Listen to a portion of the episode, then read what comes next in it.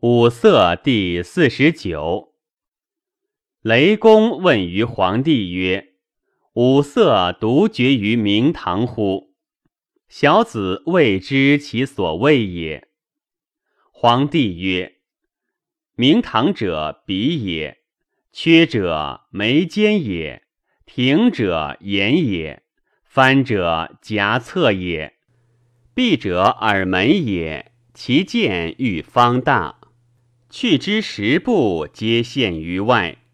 如是者寿，必重百岁。雷公曰：“五官之变奈何？”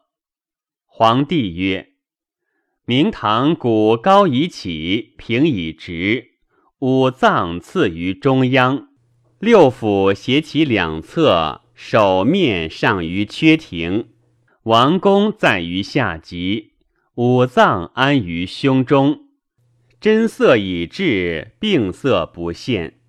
明堂润则已清，五官污得无变乎？雷公曰：“其不变者，可得闻乎？”皇帝曰：“五色之现也，各出其色部，不古现者，必不免于病矣。”其色不成喜者，虽病甚，不死矣。雷公曰：“观五色奈何？”皇帝曰：“青黑为痛，黄赤为热，白为寒，是谓五官。”雷公曰：“病之益甚，与其方衰如何？”皇帝曰：外内皆在焉，切其脉口，滑小紧以沉者，病亦甚；在中人迎气大紧以浮者，其病亦甚；在外其脉口浮滑者，病日进；人迎沉而滑者，病日损；其脉口滑以沉者，病日进。在内。其人迎脉滑盛以服者，其病日进；在外，脉之浮沉及人迎与寸口气小大等者，病难矣。病之在脏，沉而大者易矣。小为逆，病在腑，浮而大者，其病易矣。人迎盛坚者，伤于寒。气口盛坚者，伤于食。雷公曰：“以色言病之见甚奈何？”皇帝曰：“其色粗以明者为见，沉腰者为肾。其色上行者，病亦甚；其色下行如云彻散者，病方矣。五色各有脏部。”有外部，有内部也。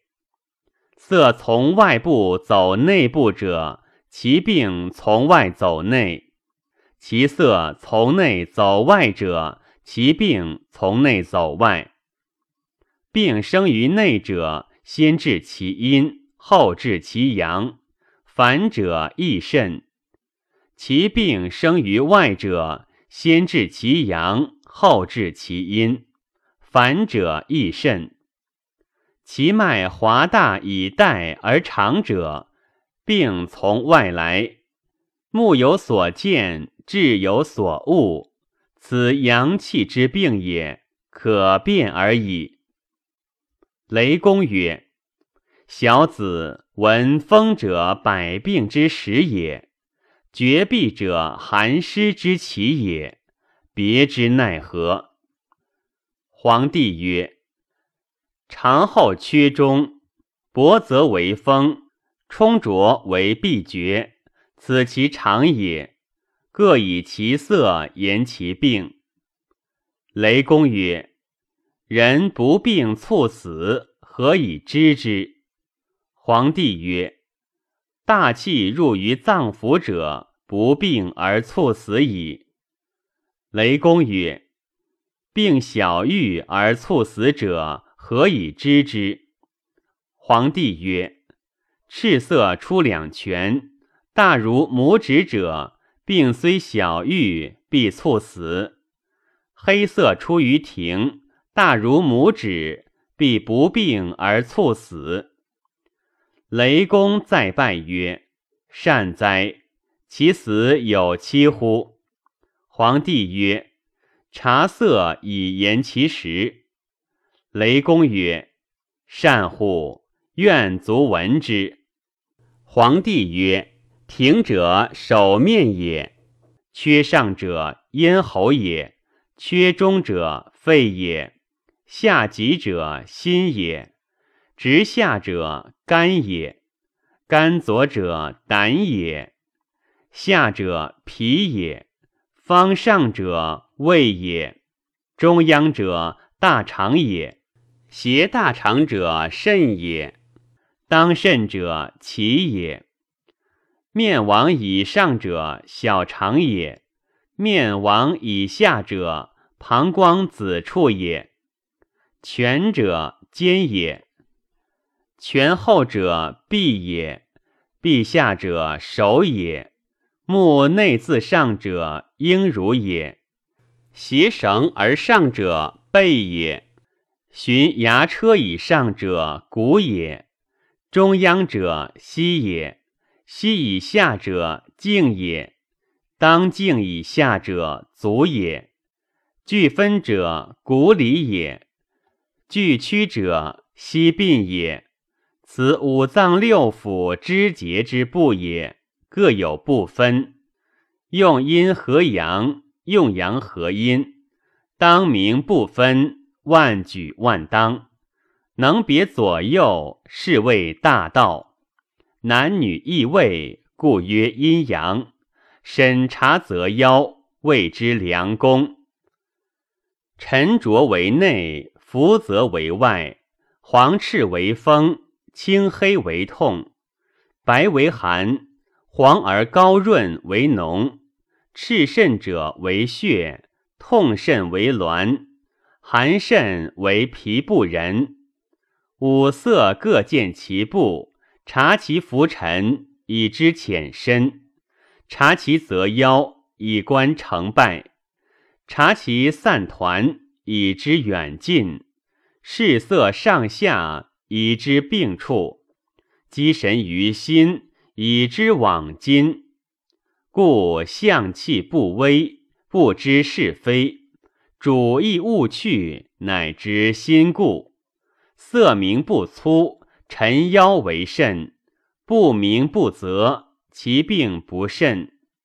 其色散，居居然未有惧；其病散而气痛俱未成也。肾成心，心先病，肾为应，色皆如是。男子色在于面亡，为小腹痛，下为卵痛，其原直为经痛，高为本，下为首，胡善颓阴之属也。